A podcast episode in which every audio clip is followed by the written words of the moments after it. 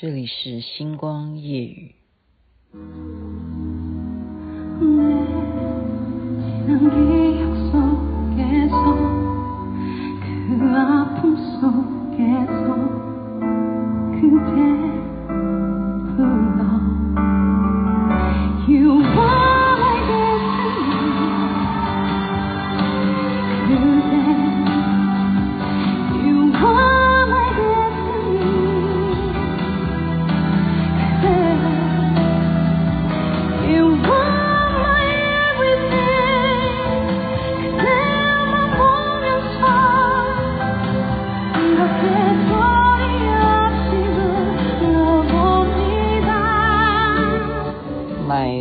的你这是来自《星星的你》的连续剧的主题曲啊，那是韩剧。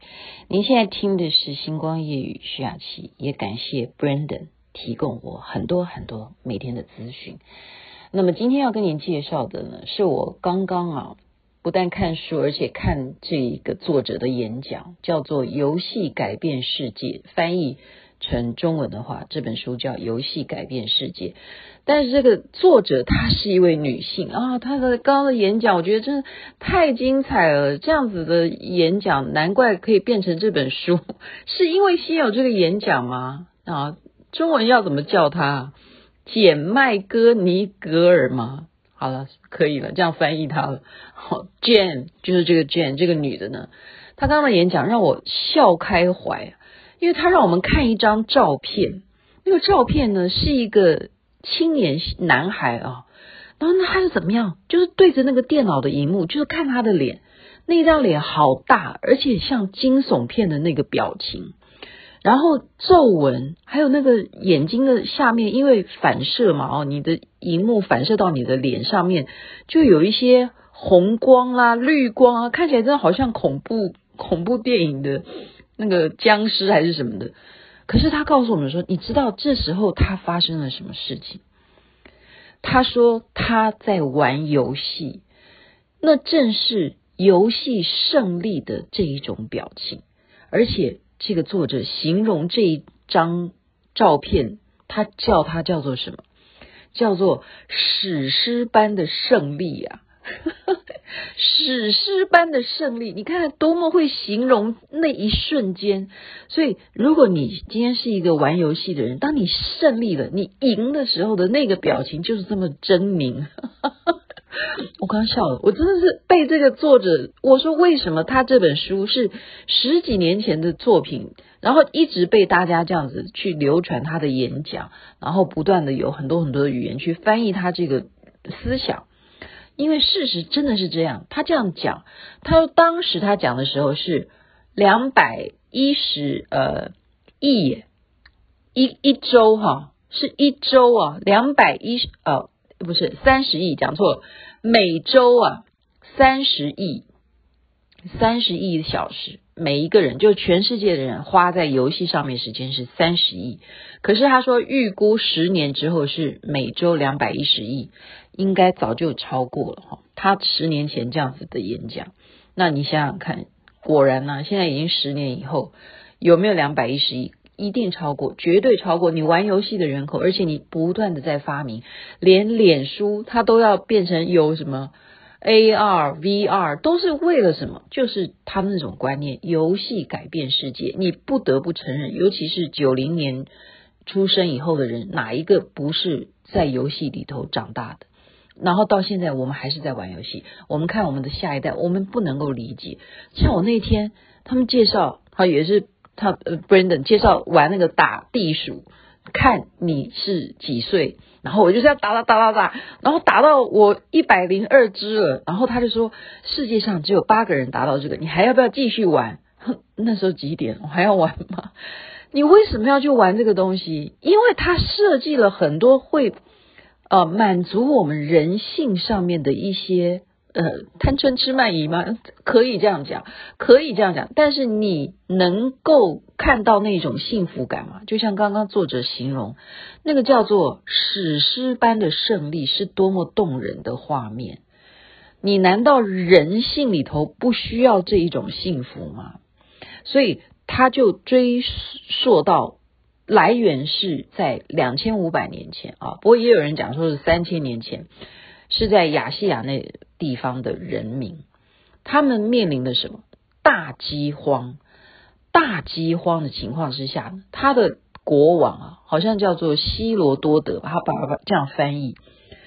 那他国王面临全国的人大饥荒，就干脆规定一件事情，因为其实他们早就发明了利用羊哈羊身上的骨头，或者是嗯呃就是各种的关节部分的骨头呢，做成怎么样像骰子一样的东西，那个就是他们的游戏。最古老、最古老、世界最古老的游戏就是骰子，就是他们把它刻成各种图案哦，那然后就怎么样去玩喽？哦，他们有这样子的发明。那国王规定什么？大饥荒啊，全国的老百姓都没有东西吃，就怎么样？第一天有东西吃，第二天怎么样？全国玩游戏，全国规定你一定就是玩游戏，结果怎么样？就一天吃东西，一天玩游戏。玩游戏的时候就没有东西吃嘛，你知道，完全忘记时间的观念，就整天都在玩那个游戏，好好玩，大家都非常的认真的玩，而且非常 happy。这样子的时间有多久啊？一天吃东西，一天玩游戏，一天吃东西，一天玩游戏，这样子整整让他们在大饥荒的时候过了十八年之久。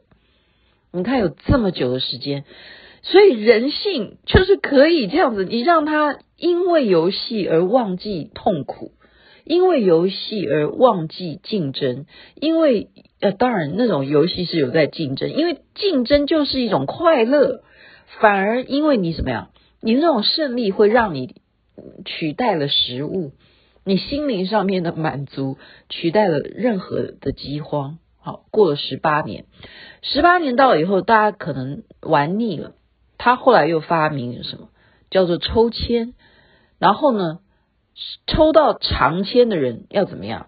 国王就把他们分配到另外一个，说你们出去吧，出走，请你们离开这个国土，你们到外面去发展。因为你们抽签的结果，所以其实抽签是不是也是游戏？也是一种游戏啊，也是游戏。所以这个希罗多德真的这个国王，他是原始发明游戏，他比马里欧要早了两千五百年前。好，其实第一款游戏也不是马里欧了，我现在只是随便乱举例了哈。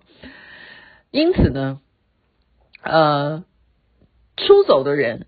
真正考古学家他们发现了，真的有这样子的。好，我们刚刚讲是亚细亚那边的，那叫翻译叫做旅居亚人了哈。他们这种人种，真正后来发现罗马帝国的那一些的人群，真正是有这样子的血统的。原来就是抽到长签，后来就往周边去发展。所以整个东亚或呃欧洲啊什么这些人种，其实就是当年国王因为你们玩游戏输了，就抽签抽到长签去发展你们的文化，你们去找食物吃吧，你们去自己自生自灭吧。然后他们就会一定要生存啊，他们要繁衍后代啊，他们一定要想尽办法要得到别的粮食啊。这样子的出走也是创造了别的大陆的兴起啊。然后事实上，考古学家也发现。当时的那个气候，确实从种种迹象来看得出来，就好比我们现在会说哇，圣婴现象啊，我们这气候变迁什么的。当时两千五百年前的时候，真的是有这一种可能，因为那时候整个地球的气温是非常低的，没有办法种植，所以当然会有饥荒的问题。好。所以你就要知道，现在那时候的大饥荒有游戏，那何况我们现在有疫情，游戏重不重要？重要。所以他说游戏改变世界，他是说先追溯一个源头啊，历史是怎么说？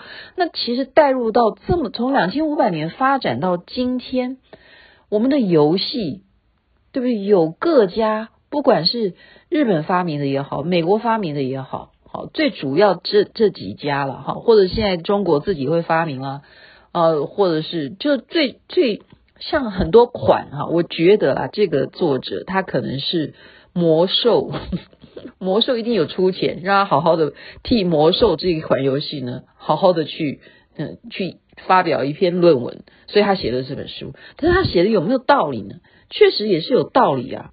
我这边就可以举例，就是说，因为你实际上工作的时候，为什么会觉得很乏味？你游戏的时候，再怎么样不吃饭，没有人给你钱，你反过来要掏腰包去买游戏里头的配备，这真的是奇了怪。这就是什么？这就是人性上面。你当他要去做苦力的时候，还不如叫他去玩游戏，他宁愿去自己掏腰包。所以他希望怎么样？你要有这种概念，把它植入。其实这件事情，他是希望所有人当老板的，请你们把游戏融入到工作里头。举例，就是说游戏会给你什么回馈？就是其实你玩任何的游戏，你有没有发现，大概几秒钟，好，他就会有一个胜负啦，或者说你在前进当中，他就可以你个什么奖励啊，或给你钱啊。或者是就有一个什么配备，就得到他很快就给你一个 feedback。可是你工作有可能吗？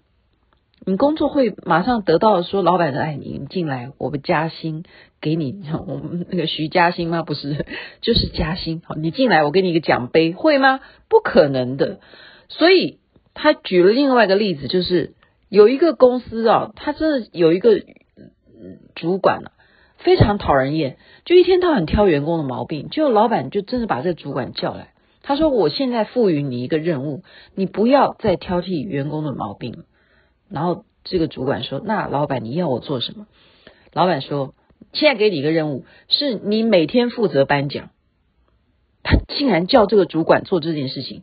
他主管说：“我要颁什么奖？”然后老板说：“你自己去创造，你自己去发明，给每一个员工去颁什么奖，你自己去发明。”结果这个主管就本来负责挑剔那些员工有什么错有什么错，他改成每天的日子在过什么日子，就是在跑那些奖品公司，然后在那边到处跑员工的家里头去颁奖，他颁一个奖就可以照个相啊什么的，就是这样子。然后你是不是就是无形中让每一个员工都觉得说啊，我原来还有最佳。呃，外貌奖，外貌协会的人现在也可以得奖哦。原来我有最佳口才奖哦，原来我有最佳仪态奖，什么什么，就是他可以设计很多很多的项目，然后让他们有这种 feedback。所以 feedback 这件事情是非常非常重要。你就是利用游戏里头的这种 feedback 带到工作里头来，你说好不好？真的是太好了，真的是太好了。好，好，再来呢是什么？你要重视规则。很多公司呢，为什么员工做得很不不欢喜？就是因为你的游戏规则不清楚，好，不清楚，或者说你让我们觉得说你作作弊，或者是让我们觉得说你不公平。好，很多事情就是叫做什么？因为你的规则不清楚。但是你实际去玩游戏。游戏里头会出现这种事情吗？怎么可能？非常的清楚。马里欧他拿到蘑菇就是拿到蘑菇，他掉下去就是掉下去，他救了公主就公主就会吻他，非常清楚的游戏规则。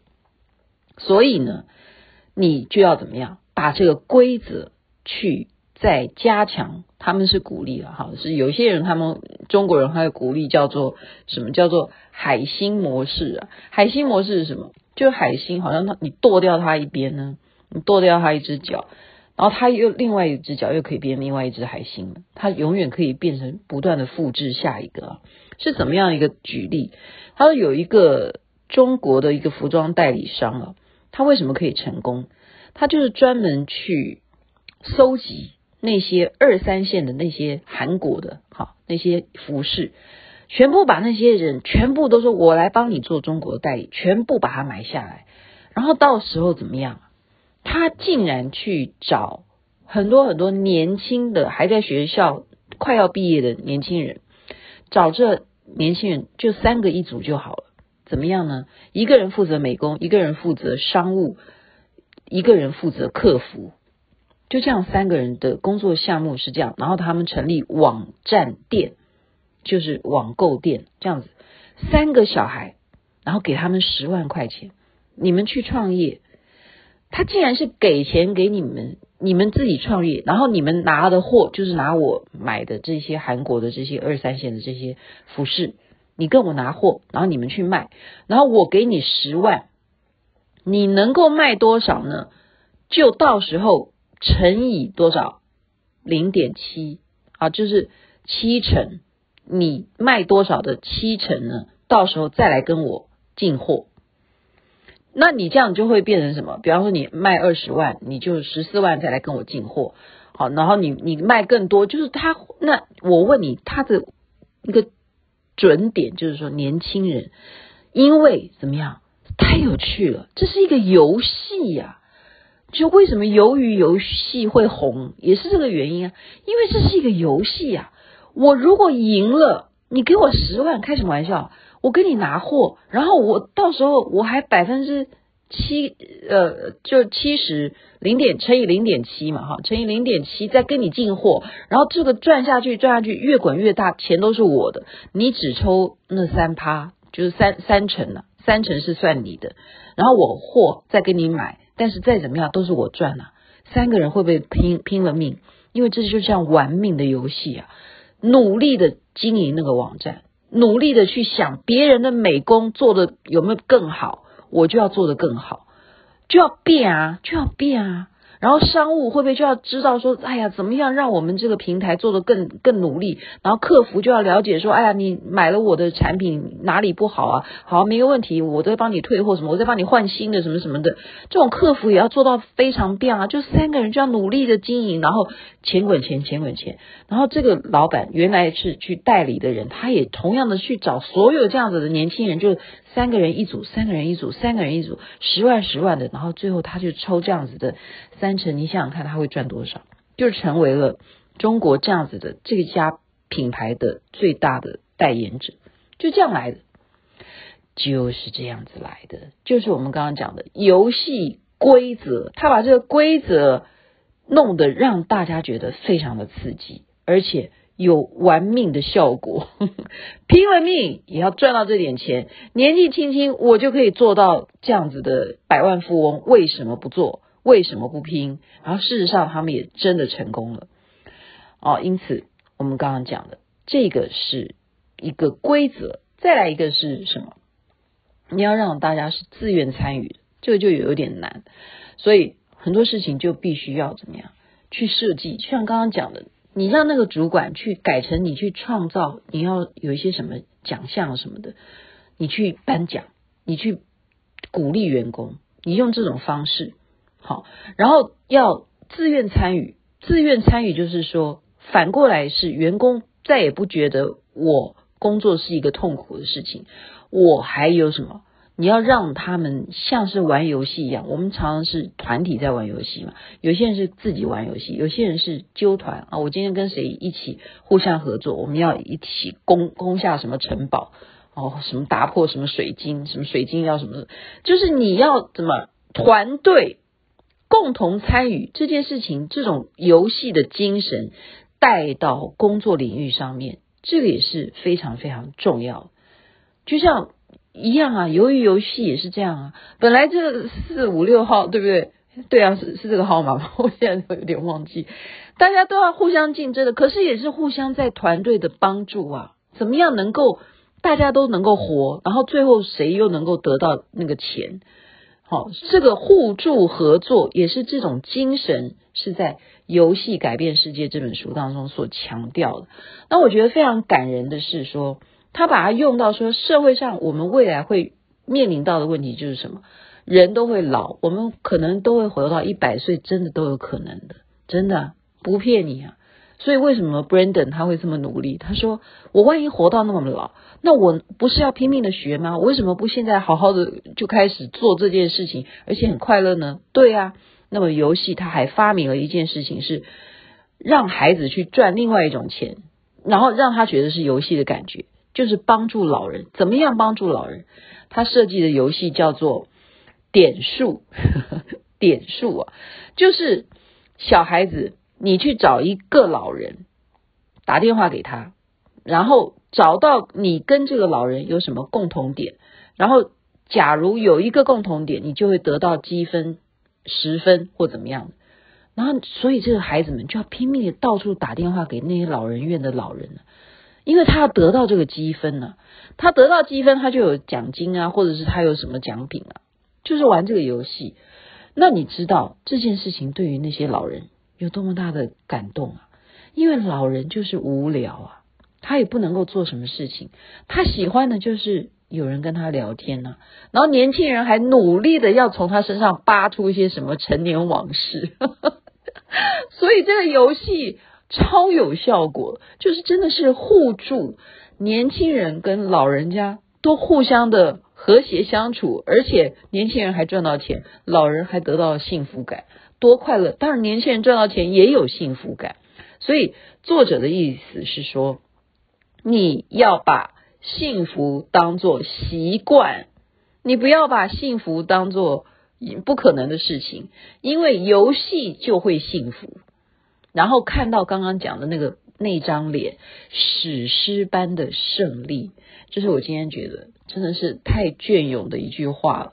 原来在玩游戏的人的面孔，我真的下次要去照一下我儿子的脸，到底他在赢的时候他那个表情是什么？有诶，有诶，他真的就是拍，我们说拍案叫绝那种都不足以形容他的表情，史诗般的胜利。今天就介绍游戏改变世界，原来从古早以前是这样来的历史，那么未来。它将影响全世界的命运，所以今天你好好的设计一下吧。如果你是老板，你想想看，你如何把游戏融入到工作中，让员工能够让你的产品也更有游戏化，去吸引别人。就像我们打地鼠那样子，他说：“哦，世界上只有八个人跟你一样，你要不要继续挑战？”然后这样子的人代表你是年轻了几岁哦。你看，说我年轻，我就会高兴啊，不是吗？OK，介绍到这边了，时间晚了，该睡觉了。这边晚安，那边早安，太阳早就出来了。